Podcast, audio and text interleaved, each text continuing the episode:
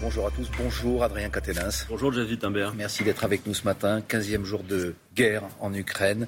Toujours plus de victimes civiles. Une réponse européenne formulée euh, par les dirigeants réunis à Versailles. Euh, plus de sanctions contre la Russie, plus d'aide à l'Ukraine, mais pas d'adhésion immédiate de ce pays à l'Union comme il le réclame. Qu'en pensez-vous? Oh bah écoutez, nous, de toute façon, indépendamment du conflit, et je crois que ce ne serait pas une bonne idée euh, de faire adhérer un pays à l'Union européenne euh, en pleine guerre, mais indépendamment de ce conflit, nous nous sommes euh, contre tout élargissement de l'Union européenne pour, des raisons. bah pour une Vous dites ni maintenant ni plus tard. Pour une, pour une, raison très simple, c'est que l'Europe que nous avons sous les yeux, cette Union européenne-là, aujourd'hui, est un marché qui empêche l'harmonisation sociale et fiscale. Je ne sais pas exactement à combien est le salaire minimum ukrainien, mais je crois que c'est à peine quelques centaines d'euros. Intégrer un pays comme l'Ukraine dans l'Union européenne, ça veut simplement dire augmenter les effets de dumping que l'on connaît aujourd'hui. L'Union européenne, si elle souhaite s'élargir, doit commencer par euh, revoir un certain nombre de choses, par exemple des traités qui interdisent l'harmonisation sociale et fiscale. Ça n'est pas possible. Mais reste... Caténins, pardon, ce n'est pas uniquement sur les questions sociales que se joue cette éventuelle adhésion, c'est aussi le, la, la, volonté d'appartenir à une famille qui euh, protégerait ce pays, dans son esprit, euh, de, de, son voisin russe. Bien sûr, mais en attendant, cette question de l'élargissement de l'Union européenne à des pays dont le salaire minimum est très faible, on voit bien ce que ça, ce que ça produit ensuite c'est qu'il y a ces effets de dumping dont on peut se plaindre depuis bien longtemps. En revanche, ce qu'il faut faire maintenant, Vladimir Poutine a fait le choix détestable du règlement des conflits par la guerre. Et entre la guerre totale entre puissances nucléaires ou la diplomatie, tout doit aller à la diplomatie. Alors que faut-il faire? Il ne suffit pas de le décréter. Il faut en effet accroître la pression sur Vladimir Poutine pour faire en sorte qu'il revienne à la table des, euh, des discussions. On a des points d'appui pour ça. D'abord, évidemment, la résistance du peuple ukrainien qu'il faut saluer. Et la résistance en lui envoyant des armes. La résistance aussi du peuple russe, parce que vous savez qu'en Russie, il y a des opposants, il y a des opposants à la guerre. Des armes au peuple ukrainien? On doit se méfier d'une chose, David Timber, c'est qu'évidemment l'intuition première face à des femmes, des hommes qui sont sous les bombes, comme on l'a vu encore hier à Mariupol à la maternité, ce qui est absolument terrible, l'intuition première c'est d'aller les aider. Et il faut les soutenir en effet. Mais attention à comment on le fait car nous sommes en l'espèce dans un risque de déclenchement d'une guerre totale entre puissances nucléaires. Nous devons l'éviter. Donc soutenir le peuple ukrainien, c'est aujourd'hui aussi aller vers des solutions qui sont politiques. D'ailleurs, beaucoup de responsables politiques le disent. On entend depuis les plateaux de télé toutes sortes de va en guerre, mais la priorité, c'est de concourir à la paix. Pour ça, il faut donc, je le disais, accroître la pression sur Vladimir Poutine et la petite clique d'oligarques à ses côtés, ça représente quand même beaucoup de monde, dont il s'agirait de réquisitionner, de saisir les biens pour en quelque sorte isoler Vladimir Poutine. Mais l'issue doit être diplomatique. Et il y a notamment la question des frontières en Europe qui se pose dans beaucoup d'endroits. Et euh, il faut en effet concourir, construire la paix. Et ce n'est pas un état de fait, la paix, c'est une construction politique. Est-ce que vous approuvez dans ce sens les conversations téléphoniques que le président Macron continue d'avoir avec Vladimir Poutine?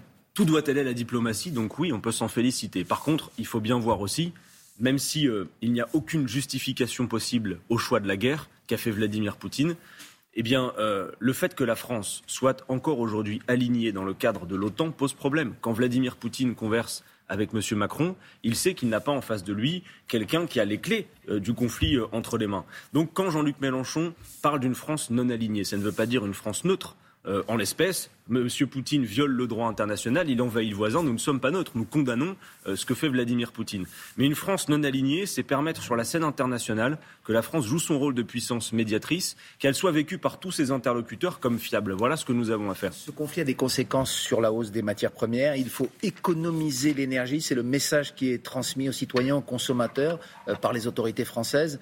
Est-ce que vous êtes d'accord? Est-ce qu'effectivement, dans cette période, il faut faire attention? De toute façon, qu'il faille aller vers une forme de sobriété pour faire les transitions énergétiques que, nous avons à faire, il le faudrait. Non mais attendez, moi j'entends des responsables politiques dire qu'il euh, vaut mieux grelotter un peu chez soi plutôt que de trembler face à Vladimir Poutine, dire que face à la montée des prix du gaz, il faudrait simplement baisser le chauffage. Il faut vraiment être né avec une cuillère d'argent dans la bouche pour tenir ce genre de discours et n'avoir jamais précisément grelotté. J'invite un il y a 12 millions de personnes en France qui vivent euh, euh, dans les passoires thermiques Donc comment il et faut la précarité énergétique. Il ne faut pas baisser le chauffage, il faut baisser le prix du chauffage. Il faut bloquer. Il faut, il faut, bloquer les prix. Voilà. Il faut dire que si on laisse le marché faire, on va à un chaos indescriptible. C'est valable pour le prix du gasoil, c'est valable pour le prix du gaz.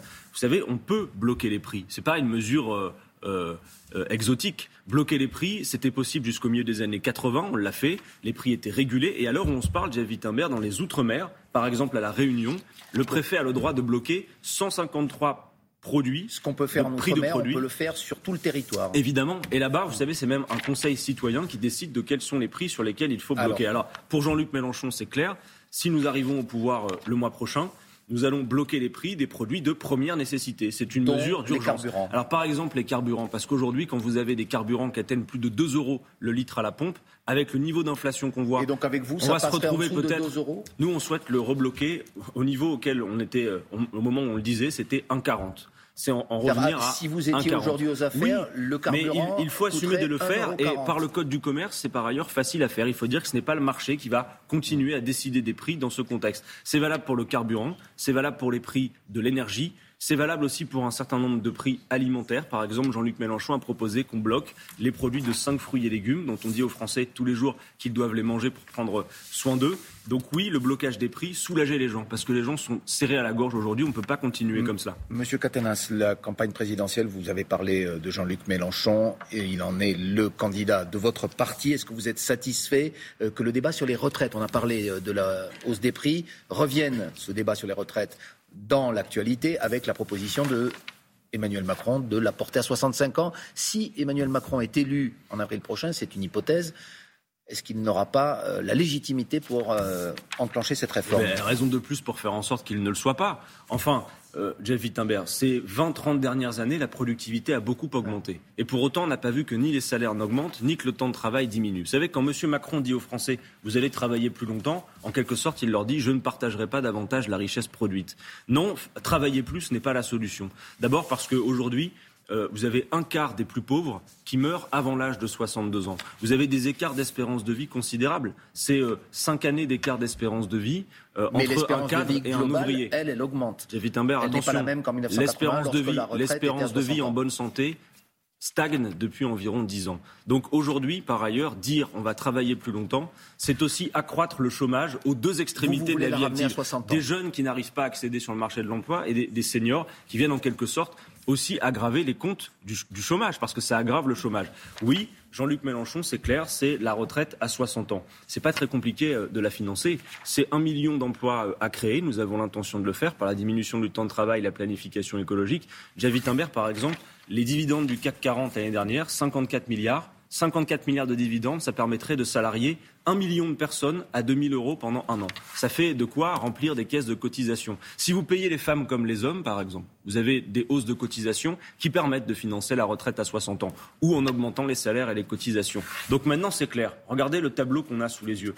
Vous avez M. Macron, M. Zemmour, Mme Le Pen, Mme Pécresse. Ces quatre-là n'ont pas l'intention de partager les richesses dans ce pays, alors que cinq personnes possèdent autant que 27 millions. Et ces quatre-là, ces quatre-là ont l'intention de faire travailler les Français plus longtemps. Si vous voulez en effet la retraite à 60 ans, la solution c'est Mélenchon. Vous parlez de vos concurrents. Alors vous dites que la solution c'est Mélenchon. Certains électeurs le disent aussi, puisqu'aujourd'hui il y a euh, une poussée de votre candidat. Il oscille entre la troisième et la quatrième place. Pas encore la seconde. Il est encore loin de Marine Le Pen. Ça vient doucement. Ça vient doucement, mais vous appelez au vote utile. Alors justement, il nous reste une minute.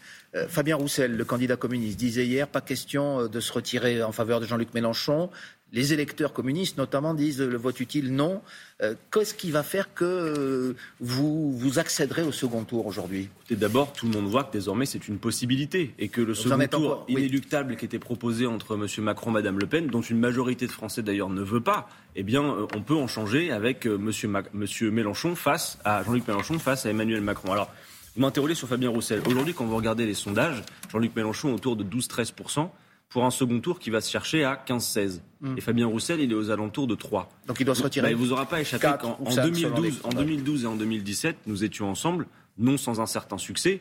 Je me souviens d'avoir discuté avec Fabien Roussel qui me disait euh, J'irai jusqu'au bout, sauf si l'un d'entre nous est capable de se qualifier au second tour, ce qui méritera d'y réfléchir. Bah, je lui dis ce matin il est peut-être temps qu'on y réfléchisse, parce qu'en effet, il s'agit de changer la vie des gens. Euh, si Jean-Luc Mélenchon est qualifié au second tour dans quelques jours, ce sera un événement énorme. Et par ailleurs, au-delà de la victoire possible, qui doit donc mobiliser des électeurs qui aujourd'hui hésitent, oscillent entre l'abstention, l'hésitation. Il faut aller voter. Donc vous redemandez ce matin Fabien Roussel. Mais ce que je dis, c'est que déjà rien que la qualification au second tour de Jean-Luc Mélenchon apporterait une vraie salubrité au débat. On aurait alors une vraie confrontation d'idées entre M. Macron et M. Mélenchon et autre chose que les obsessions de l'extrême droite. Donc je donne juste deux rendez-vous, euh, Jeff Wittenberg. Oui, ce samedi, ce samedi 12 euh, mars, nous allons procéder euh, au, chiffrage complet du programme. Nous allons le présenter. Et puis pour toutes celles et ceux qui veulent qualifier Jean-Luc Mélenchon au second tour de la présidentielle, rendez-vous le 20 mars à Paris, entre Bastille et République. Merci beaucoup, Adrien Caténin. Merci de m'avoir invité. Responsable de la France Insoumise et porte-parole de Jean-Luc Mélenchon.